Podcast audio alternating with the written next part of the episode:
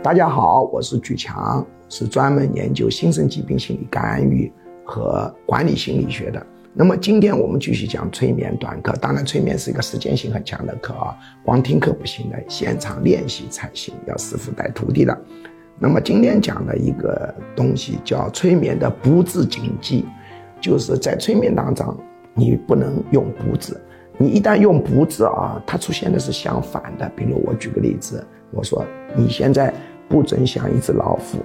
不准想一只白老虎，特别不准想一只跑着的白老虎。结果你满脑子都是老虎，所以催眠状态是不能用不字的。就像我们小孩啊，考试之前你跟他说不要紧张，不要紧张，不要紧张，越说他越容易紧张。你只要说不字，潜意识自动反应是反的。正确的说法是你要放松，你要放松，你要放松。